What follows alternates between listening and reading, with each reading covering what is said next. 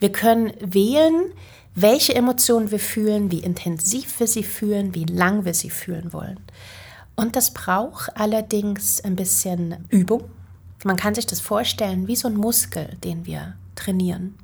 Wir wissen, dass tatsächlich die Personen besser mit negativen Emotionen umgehen, die eine Vielzahl von Strategien parat haben und dann flexibel schauen, was passt in welchem Moment. Psychologie konkret, das ist der IAP-Podcast. Ich bin Ellen Guntrum und heute geht es um den Umgang mit Emotionen. Die Arbeitswelt verändert sich scheinbar schneller, als uns lieb ist. Das verstärkt den Druck, die Komplexität, die Unsicherheit. Ein guter Nährboden für negativen Stress und damit verbundene negative Emotionen. Wir alle kennen das. Wenn negative Gefühle überborden, dann können wir kaum mehr klar denken und schon gar nicht mehr sinnvoll handeln. Was dann? Welche Ressourcen uns helfen können, damit umzugehen, negative Emotionen zu regulieren, vom Grübeln wieder ins Handeln zu kommen und unser Wohlbefinden zurückzuerlangen. Darüber spreche ich heute mit meinem Gast. Herzlich willkommen, Dr. Desiree Rehnert. Hallo, freut mich. Hallo Desiree, schön, dass du da bist. Ich stelle dich kurz vor. Du bist promovierte Ökonomin und Wirtschaftspsychologin, Dozentin und Beraterin am Zentrum für Leadership Coaching und Change Management am IAP. Mhm. Du lehrst in Leadership-Studiengängen und als Beraterin und Coach begleitest du Fach- und Führungspersonen und unterstützt sie dabei, Führung und die damit zusammenhängenden Herausforderungen gut zu meistern. Mhm, genau. Und du beschäftigst dich schon länger mit dem Thema der Regulation von oder dem Umgang mit negativen Emotionen, insbesondere in unsicheren Zeiten, also Zeiten des Umbruchs. Und dazu hast du auch geforscht. Mhm, genau. Lass uns mal drüber reden, Desiree, wie entstehen eigentlich negative Emotionen oder was sind überhaupt negative Emotionen? Hast du ein paar Beispiele für uns? Ja, ja, gerne. Also negative Emotionen sind per se erstmal eigentlich nur eine Information, dass es da eine Diskrepanz gibt. Dass es da einen Unterschied gibt in Delta zwischen dem, wie ich mich gerade fühle und wie ich mich eigentlich fühlen will. Mhm. Ich mache mal ein Beispiel. Wir bekommen zum Beispiel unsere Bedürfnisse nicht befriedigt. Das könnte sowas sein wie mangelnde Anerkennung in der Arbeit mhm. oder weniger Aufmerksamkeit vom Partner, als uns lieb ist. Was diesen Situationen gemein ist, ist, wir nehmen dann eine Irritation wahr. Das kann sich sehr unterschiedlich intensiv anfühlen. Das kann dann deutlich werden als Wut, als Enttäuschung, als Sorge, als kleinere Unsicherheit oder gar eine lähmende Angst. Mhm. Vereinfacht könnte man sagen, wenn eine negative Emotion auftaucht, dann sagt sie uns, hey, hier ist deine Aufmerksamkeit gefragt. Mhm. Hier bist du möglicherweise in Gefahr, deine Bedürfnisse nicht befriedigt zu bekommen. Sagen wir mal, du bist seit paar Monaten recht unglücklich, weil beispielsweise in der Beziehung funktioniert es nicht gut, im Job ist es unsicher. Und wenn dann diese negativen Emotionen über eine Weile anhalten, dann ist das ein Signal, eine Einladung hinzuschauen. Mhm. Hinzuschauen, diese Diskrepanz zu überwinden. Und tatsächlich ist es sogar so, dass die Emotionen uns auch in Bewegung bringen, etwas zu tun, um diese Diskrepanz zu überwinden. Mhm. Man könnte auch sagen, Emotion ist wie Energie für Bewegung, E-Motion. Mhm. Wenn wir die Emotion wahrnehmen, dann kann sie uns sogar helfen, die Diskrepanz zu überwinden und wieder in den Zustand zu kommen, in dem wir uns wohlfühlen. Mhm. Vorausgesetzt, wir können gut regulieren. Und diese Emotion oder wie ich sie wahrnehme, das ist ja ganz unterschiedlich. Also ich bin ja eigentlich häufig so hin und her. Also ich habe gute und manchmal halt negative. Und schwierig wird es ja dann, wenn die anhalten oder wenn sie zu stark werden. Also wir sprechen ja dann auch oft so implizit von diesem Tunnelblick. Wenn wir so feststecken in diesen negativ emotionalen Zuständen, dann hält uns das ja wieder von ab, klar zu denken, ins Tun zu kommen Vorhaben zu planen oder auch umzusetzen? Und, und warum blockieren uns diese Emotionen eigentlich so derart? Mhm. Ja, ist genau wie du sagst. Es ist eigentlich total normal, ganz unterschiedliche Intensität von positiven und negativen Emotionen zu fühlen. Es geht darum, flexibel damit umzugehen. Und mhm. schwierig ist es erst dann, wenn wir nicht die Flexibilität besitzen, die negativen Emotionen runter zu regulieren. Ich mache erstmal kurz ein Beispiel dafür, warum negative Emotionen sogar recht funktional sind mhm. oder gar überlebenswichtig. Nehmen wir Angst. Mhm. Angst ist eine sehr negativ empfundene Emotion. Und wenn wir Angst nicht hätten, dann würden wir uns in Gefahren begeben. beispielsweise. Dann würden wir auf dem Klettersteig die absolut schwierigste Route aussuchen, obwohl wir die Kompetenzen dazu gar nicht haben. Also die Angst schützt uns in gewisser Maßen davor, ähm, in gefährliche Situationen zu gehen. Mhm. Also sie hilft uns, Risiken einzuschätzen. Ja, mhm. genau. Sie macht uns fokussiert auf Gefahren. Mhm. Oder auch Scham. Scham ist eine ganz negativ empfundene Emotion, die aber auch eine soziale Funktion hat. Mhm. Sie bewahrt uns nämlich davor, dass wir Peinliches in der Öffentlichkeit tun. äh, sie bewahrt uns davor, manche nur mehr, manche weniger. Ja, ja, ja. Aber so normwidriges Verhalten, weißt du, so peinliches, was man. Mhm. Ja, also, mhm. wenn jetzt zum Beispiel kein Scham empfinden würde, dann würde ich mich vielleicht auf dem Marktplatz nackig machen. Mhm. Also es bewahrt uns auch davor, äh, komische Dinge in öffentlichen mhm. Situationen zu tun. Also erstmals sind negative Emotionen wirklich funktional, sie schützen uns. Lass mich den Tunnelblick vielleicht noch ein bisschen detaillierter erklären. Mhm. Also wenn negative Emotionen aufkommen, dann verändert sich unser Wahrnehmen und Denken. Wir werden fokussiert auf die Gefahr, auf das Problem und unser Denken wird problemorientierter, verengter. Mhm. Und das ist per se erstmal nützlich weil es uns so gelingt, das Problem in der Tiefe zu analysieren, eine Lösung zu finden, abzuschaffen. Mhm. Kann aber auch überborden, oder? Wenn ich genau. nur noch Probleme sehe Ganz oder genau. irgendwie nur noch Angst habe. Ganz mhm. genau. Gehen wir mal davon aus, du hast eine Einsicht gewonnen, dass, du, dass es ein Problem gibt oder mhm. dass es eine Diskrepanz gibt zwischen dem, wie du dich fühlst und fühlen möchtest. Und nun regt das eigentlich den Wunsch in uns an, dass wir diese Diskrepanz überwinden. Mhm. Wir formulieren für uns eine Intention, wie es anders sein soll. Und darauf folgen dann die ersten konstruktiven Schritte, dass es uns wieder besser geht. So wäre es im Normalfall. Mhm. Was aber häufig passiert, ist, dass wir eben nicht ins Tun kommen, dass wir nicht formulieren, wie es anders sein sollte und dann die ersten Schritte einleiten in, ja. in die richtige Richtung, sondern wir bleiben im Problem. Modus. Genau, mhm. genau. Ich habe manchmal wie das Gefühl, also wenn wir Stress haben und wenn wir Druck haben und das vielleicht auch über einen längeren Zeitraum, dann spürt man ja gewissermaßen wie implizit, dass der Pegel der negativen Emotionen so langsam steigt. Genau. Ja? Und dann habe ich wie immer weniger Zugang zu so Ressourcen, die mir helfen, Stabilität zu gewinnen, die mir helfen, ins Handeln zu kommen, die mir helfen, die Dinge vielleicht auch aus einer anderen Perspektive zu sehen. Und das ist ja wie so ein bisschen ein Teufelskreis. Und wie kriege ich den dann gestoppt, wenn ich da drin bin, in dieser Negativspirale? Ja, es kann dann echt so ein Leiden in Untätigkeit mhm. werden. Oder so ein, so ein Grübeln, so ein Nachdenken de, des immer gleichen Gedankens. Oder dann sieht man den, den Baum vor lauter, nein, wie sagt Den man? Wald vor lauter Bäumen nicht mehr, ja, genau. genau ich bin echt nicht gut in Redewendung. Ja, es ist tatsächlich so, bei negativen Gedanken oder bei Stress sich unser Sichtfeld sogar verändert. Okay. Ja, also mhm. wir, wir sehen wirklich nur noch fokussiert aufs Problem und so hilfreiches Reflektieren, eine Lösung, die vielleicht um die Ecke liegt, ist uns schwer möglich. Aber deshalb manche, auch der Tunnelblick, ne? Deshalb ja. auch der Tunnelblick, genau. Und viele äh, Herausforderungen brauchen aber reflektiertes Angehen, mhm. reflektiertes Problemlösen. Also müssen wir uns zunächst erstmal wieder in einen ressourcenreichen Zustand versetzen, müssen negative Emotionen runterregulieren, um wieder klarere Sicht zu haben. Mhm.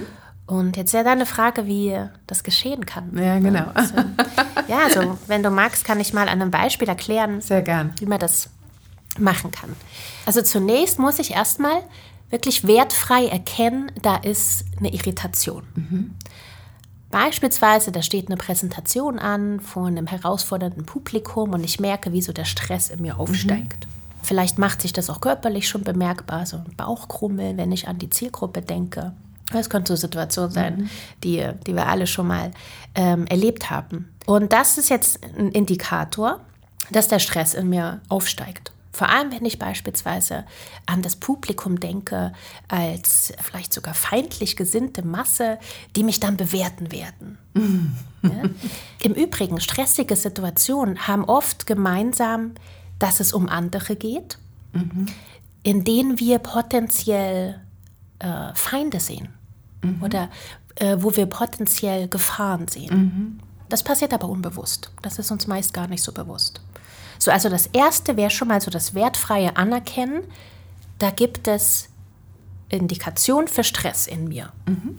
Und als nächstes darf ich dann beobachten mit Achtsamkeit, wie sich dieses Gefühl manifestiert. Mhm. Ja, zum Beispiel das Bauchkrummeln stelle ich dann fest. Und nun sollte dann wie so ein Wunsch in mir aufkommen, dass es anders ist. Das wäre so der Schritt zwei.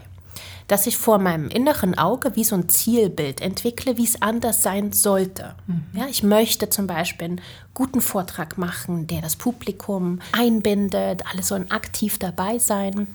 Und in dem Moment, wo vor meinem inneren Auge so dieses positive Zielbild entsteht, wie es sein sollte, habe ich schon mal eine Diskrepanz. Mhm. Also eine Diskrepanz zwischen dem, wie sie es für mich anfühlt und wie es eigentlich sein sollte.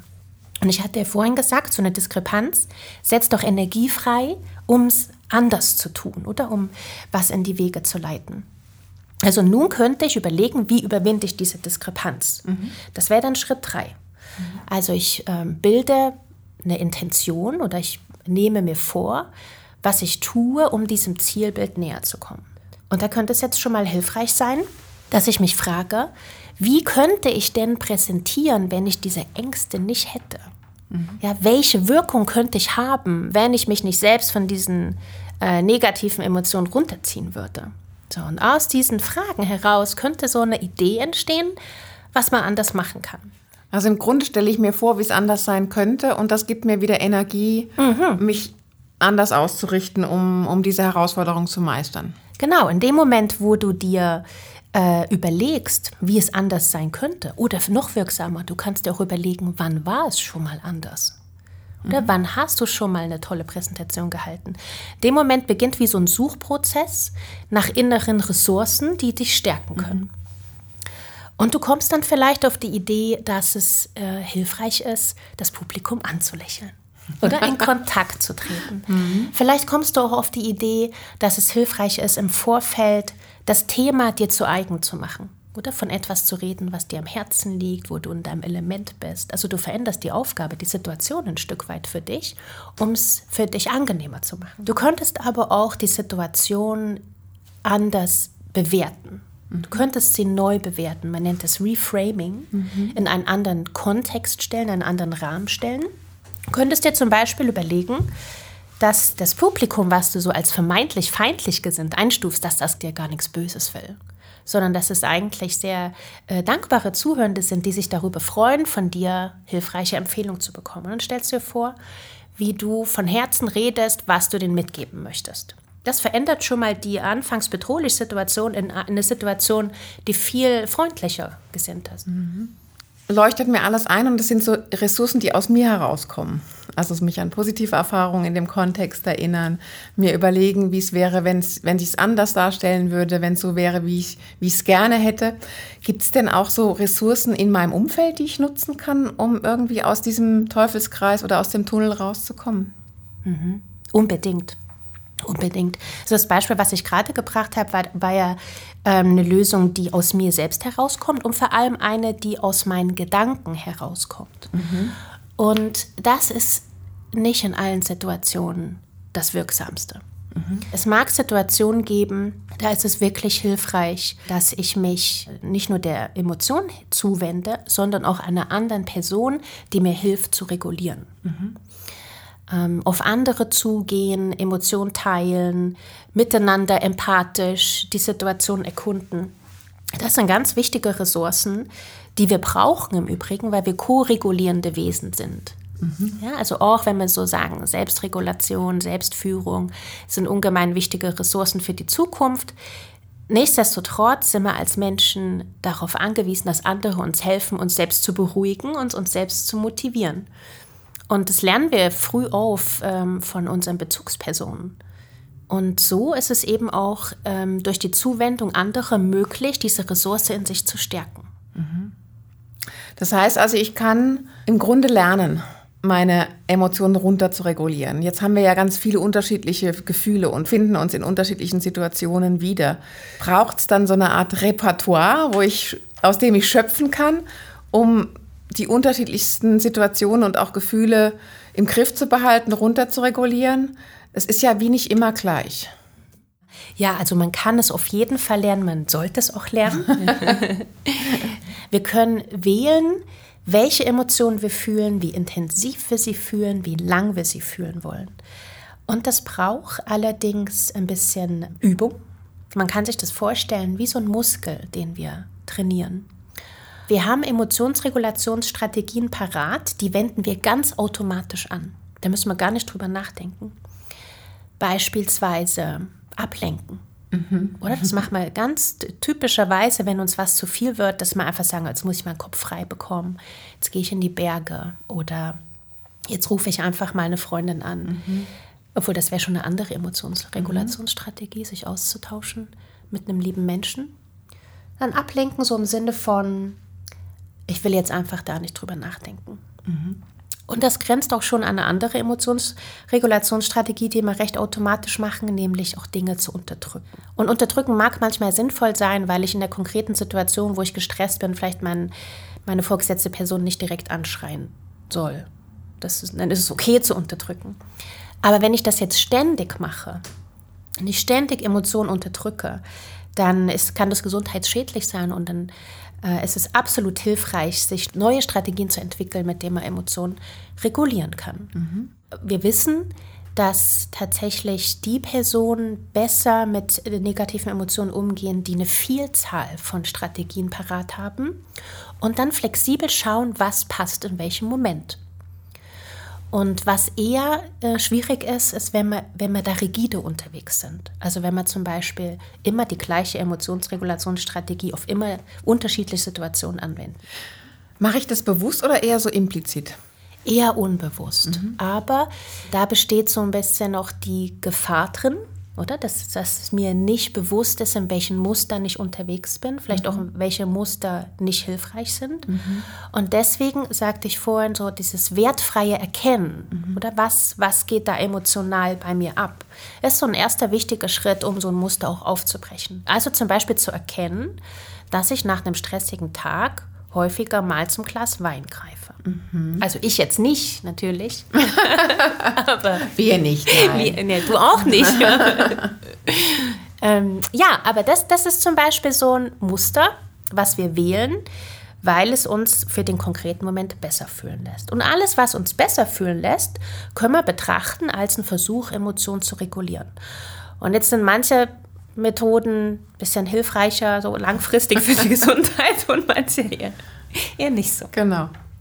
Was gibt es denn noch so für Methoden, mhm. die wir ja. unseren Zuhörern mit auf den Weg geben können? Ja, ja also ein, was, was ich sagte, ist so dieses diese, dieses wertfreie Beobachten, also diese Beobachterposition in sich installieren, mhm. mit der man dann auf die Situation, auf die Emotion draufschaut. Das braucht Übung, auch ein bisschen Achtsamkeit. Mhm. Es gibt äh, Regulationsstrategien, die sind für den konkreten Moment noch hilfreicher, um tatsächlich schnell eine Veränderung zu spüren, wie zum Beispiel sich einer anderen Person zuwenden und um Unterstützung bitten. Wenn eine andere Person uns Empathie zeigt, dann bekommen wir auch wieder Zugriff zu unseren eigenen Ressourcen im Übrigen. Was auch hilfreich sein kann und, und, und sehr wichtig sogar ist, wenn die Emotion direkt schon da ist, ist, dass wir uns bewegen. Also, dass wir joggen, boxen, dass wir Dinge tun, um die im Körper bereitgestellte Energie ich sagte ja, Energie ja. in Bewegung, mhm. dass wir die abbauen. Die Energie muss raus aus dem Körper. Und damit schließt sich dann auch wieder der Stresskreislauf. Und das ist nachhaltig gesünder für uns, wenn wir ein Ventil finden, äh, die Emotionen rauszulassen. Was auch helfen kann im Übrigen, wenn man zum Beispiel nicht so zu den Sportbegeisterten zählt, ist, wenn man einen Weg findet, zum Beispiel kreativ oder musikalisch mhm. Emotionen Ausdruck zu verleihen. Beispielsweise könnte ich dir den Stress, den ich empfinde, auf ein Blatt Papier bringen oder mhm. auf eine Leinwand. Oder ich könnte ein Gedicht schreiben. Mhm. Also das kreative Ausdruck verleihen, auch das Schreiben, ist sehr wirksam, das, was im Innen diffus ist, nach außen zu bringen. Und wenn ich dann, wenn es dann draußen ist, dann kann ich dann auch mit ein bisschen Abstand drauf blicken und dann fällt mir vielleicht sogar schon eine Lösung ein. Und diese Emotionsregulationsstrategien sind also sehr individuell. Kann man sagen, dass das auch ein Stück weit von der Persönlichkeit abhängt? Also ist es auch so, dass es Leute gibt, die das vielleicht besser können und weniger gut können? Oder ist es nur so, dass, es, dass ich andere, einfach andere Strategien anwende? Es gibt schon Unterschiede mhm. zwischen Personen. Es gibt Tendenzen. Vielleicht ist an der Stelle hilfreich, ich führe da einen Begriff ein, mhm. ähm, der hilft zu beschreiben, was ist das, was da zwischen Individuen unterschiedlich sein kann. Und wir sprechen in der Psychologie von Handlungsorientierung versus Lageorientierung. Mhm. Also es gibt durchaus Personen, die sind in schwierigen Momenten eher handlungsorientiert, also tun eher etwas, um ihre negativen Emotionen abzubauen. Und dann gibt es wiederum andere, die eher lageorientiert sind, was so viel bedeutet, ist, dass sie sich mehr damit beschäftigen, in welcher Lage sind sie, welche Gefühle, welche Gedanken hegen sie. Ähm, und, und das ist per se in Ordnung. Mhm. Aber was es dann schwierig macht, ist, wenn es schwierig wird, die Emotion zu überwinden. Ja, so einige Situationen, viele Situationen brauchen es sogar, dass wir zunächst erstmal analysieren, in welcher Lage sind wir, wie fühlen wir uns, wie denken wir darüber. Aber dann ist der Schritt in Richtung konstruktives Handeln wichtig. Und das fällt eben den Personen, die eher lageorientiert sind, ein bisschen schwieriger, diesen Schritt zu machen. Mhm. Umso mehr ist es dann wichtig, sich dem bewusst zu sein und eben Strategien wie parat zu haben. Lass uns nochmal zurückgehen zu den Frühwarnsignalen. Also gibt es so klassische Frühwarnsignale, die uns zu verstehen geben, Achtung, zu viele negative Gefühle, eingreifen erforderlich. Mhm, ja, in erster Linie ähm, ist natürlich hilfreich zu erkennen, wenn ich schon längere Zeit negativ gestimmt bin. Mhm. Ähm, dann ist das ein Signal, dass ich da hinschauen darf, dass Aktion erforderlich ist, Kursänderung nötig mhm. beispielsweise. Aber es lässt sich auch daran erkennen, dass wir vielleicht viel im Kopf sind, viel grübeln, ähm, nicht ins Tun kommen viel mit uns und unseren Gedanken beschäftigt sind und uns vielleicht sogar schon auch ein Stück weit aus dem Sozialen zurückziehen. Mhm. Vielleicht haben wir erlebt, dass wir zuletzt ein bisschen gereizt sind und um das zu vermeiden, ziehen wir uns zurück, distanzieren mhm. uns. Damit verlieren wir im Übrigen auch eine wichtige soziale Ressource. Also der Austausch mit anderen. Genau, mhm. genau, genau. Und dann gibt es auch ein paar noch subtilere äh, Dinge, auf die ich achten kann. Wenn mir beispielsweise äh, schwerfällt zu benennen, was meine Bedürfnisse sind oder meine Prioritäten. Oder wenn ich mich eine Weile schon zuwider dieser verhalte. Mhm. Wenn ich möglicherweise schon ein halbes Jahr in der Arbeit so engagiert unterwegs bin, dass ich regelmäßig meine eigenen Bedürfnisse und Prioritäten zurückstelle.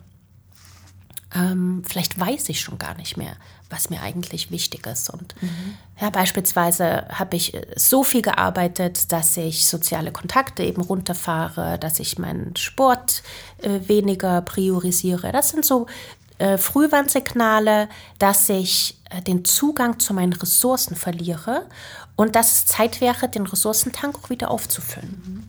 Und der erste Schritt ist, das einfach bewusst wahrzunehmen, was ja, ja. manchmal sehr anspruchsvoll ist in dem Hamsterrad, in dem wir uns befinden. Mhm wenn es mir nicht gelingt, meine Intention umzusetzen. Also wenn ich so ein bisschen äh, in Aufschieberitis gerate. also ich weiß eigentlich, es macht total Sinn, etwas zu tun. Ich habe auch Freude daran, das zu tun, aber dann mache ich es nicht. Dann bleibe ich doch lieber auf der Couch oder dann schiebe ich es vor mir her. Und wenn ich dieses Muster erkenne, dass ich so dazu tendiere, so Dinge von mir aufzuschieben, dann darf ich mich auch fragen, was mich blockt. Mhm. Ja, interessant. Müssen wir alle mal drüber nachdenken. ich würde gerne den Fokus nochmal auf die Organisationen richten. Also es gibt ja verschiedene Untersuchungen, die auch aufzeigen, dass äh, viele Mitarbeiter oder Arbeitnehmende äh, sich dahingehend äußern, dass sie sagen, meine emotionalen Belastungen bei der Arbeit sind eigentlich höher als meine emotionalen Ressourcen. Tendenz steigend, sage ich jetzt mal. Das heißt, das ist ja dann wie so ein beginnender Erschöpfungszustand und wenn das über längere Zeit anhält, dann, dann kann das sehr alarmierend sein und auch äh, krank machen. Ne? Kann man sagen, dass Emotionsregulation eine Antwort darauf ist, auf die Stresssituation, in der wir heute in unserer Arbeitswelt, ähm, mit denen wir umgehen müssen?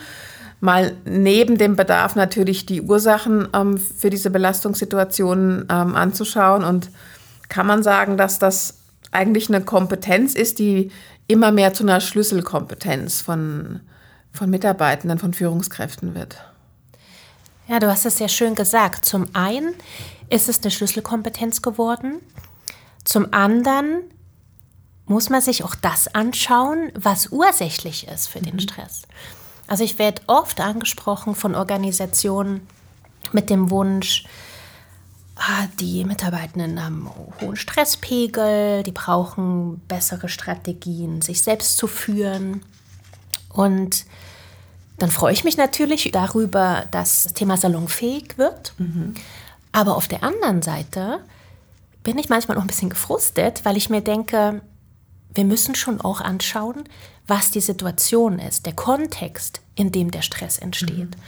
Und die Verantwortung sollte nicht beim Individuum liegen, alle möglichen Szenarien einfach wegzuregulieren, ähm, sondern das Wirksamste ist natürlich, die Situation anzupacken und die Stressoren zu analysieren. Mhm. Und da sehe ich Organisationen in der Verantwortung. Zum einen natürlich so eine Plattform zu bieten, wo jedes Individuum auch für sich reflektieren kann, wie kann ich besser werden in Emotionsregulation. Zum anderen ist es aber auch wirklich eine Diskussion, die ähm, die, die Lenkenden in Organisationen mhm. führen müssen.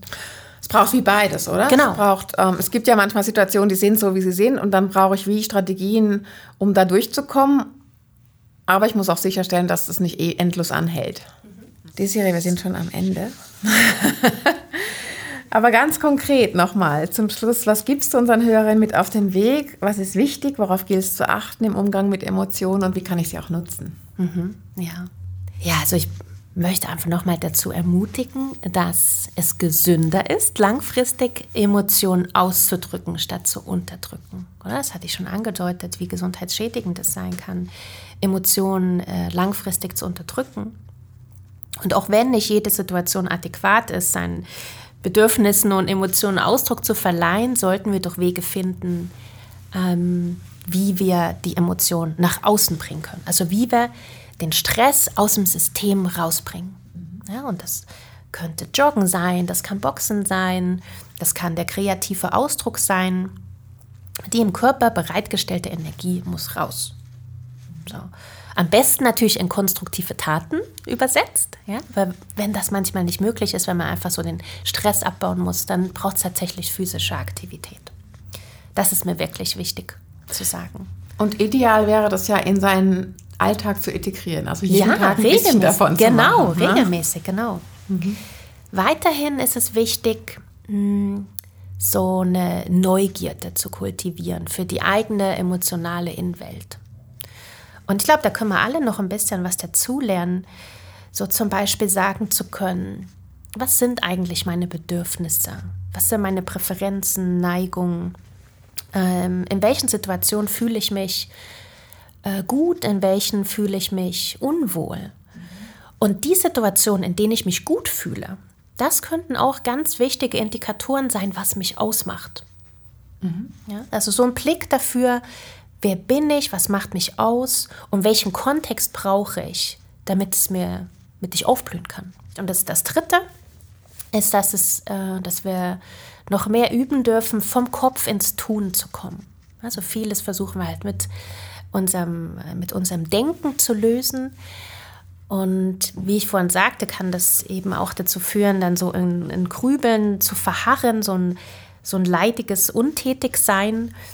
Und da ist es wirklich wichtig, dass wir Probleme nicht nur durch Denken, sondern auch so schrittweise ins Tun kommen, also wirklich ins Handeln kommen. Und das darf auch ein Experimentieren sein. So, ich habe eine Idee, was ich tun könnte, um die Emotionen zu regulieren. Und dann, dann mache ich das einfach mal, so einen ersten mutigen Schritt und gucke, was dann passiert. Man könnte auch sagen, so ein Voranroppen mit, mit äh, Prototypen von Lösungen und dann, dann schaue ich, wie es wirkt. Immer besser als in Gedanken zu fahren. Vielen Dank, Desiree Rehner. Das war der ERP-Podcast Psychologie konkret zum Umgang mit Emotionen, wie wir negative Emotionen effektiv regulieren können, um wieder handlungsfähig zu werden. Schön, dass Sie dabei waren. Haben Sie Feedback zum Podcast, dann schreiben Sie mir auf podcast.iap.zhw.ch. Ich freue mich, wenn Sie den IAP-Podcast Psychologie konkret einer Person, die Ihnen wichtig ist, weiterempfehlen. Vielen Dank und bis bald. Tschüss.